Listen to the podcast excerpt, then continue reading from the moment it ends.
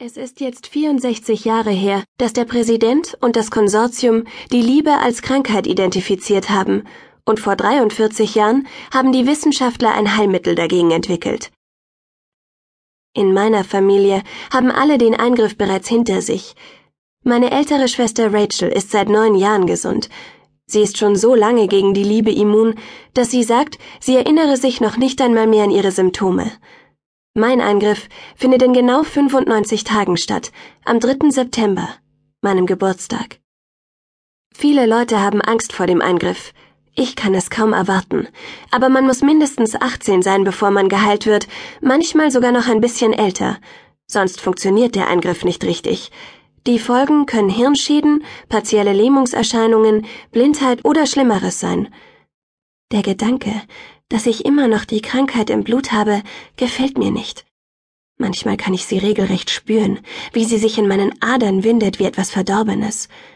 Ich muss an Kinder mit Wutanfällen denken, an kranke Mädchen, die mit ihren Fingernägeln über den Asphalt kratzen und sich die Haare ausreißen. Und natürlich muss ich an meine Mutter denken. Nach dem Eingriff werde ich für immer glücklich und immun sein. Das sagen alle, die Wissenschaftler, meine Schwester und Tante Carol. Erst wird der Eingriff gemacht, dann wird mir ein Junge zugeteilt, den die Gutachter für mich auswählen, und in ein paar Jahren heiraten wir.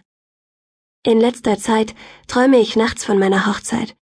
Ich stehe unter einem weißen Baldachin und halte die Hand von jemandem. Aber immer wenn ich mich zu ihm umdrehe, verschwimmt sein Gesicht.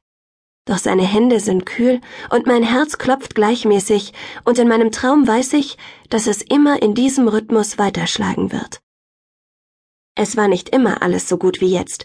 Früher, in den dunklen Zeiten, wussten die Leute nicht, was für eine tödliche Krankheit die Liebe ist. Sie hielten sie sogar für etwas Gutes. Aber genau deshalb ist sie ja so gefährlich. Sie beeinträchtigt den Verstand, bis man nicht mehr in der Lage ist, rationale Entscheidungen über das eigene Wohlergehen zu treffen. Das ist Symptom Nummer 12 aus dem Abschnitt über Amor Deliria Nervosa im persönlichen Sicherheits- und Schutztraktat Glück und Gesundheit für alle oder, wie wir es nennen, das Buch Psst. Die Leute damals sprachen von anderen Krankheiten, von Stress, Herzbeschwerden, Depressionen, Bluthochdruck, Schlaflosigkeit ohne zu bemerken, dass dies nur Symptome der Amor Deliria Nervosa waren. Natürlich sind wir in den Vereinigten Staaten noch nicht völlig erlöst von der Deliria. Solange der Eingriff nicht sicher für unter 18-Jährige ist, werden wir nie vollkommen vor der Krankheit gefeit sein. Die Deliria bewegt sich immer noch mit unsichtbaren Tentakeln unter uns und nimmt uns in ihren Würgegriff. Ich habe Ungehalte gesehen, die zu ihrem Eingriff gezerrt wurden, gequält und gezeichnet von der Liebe.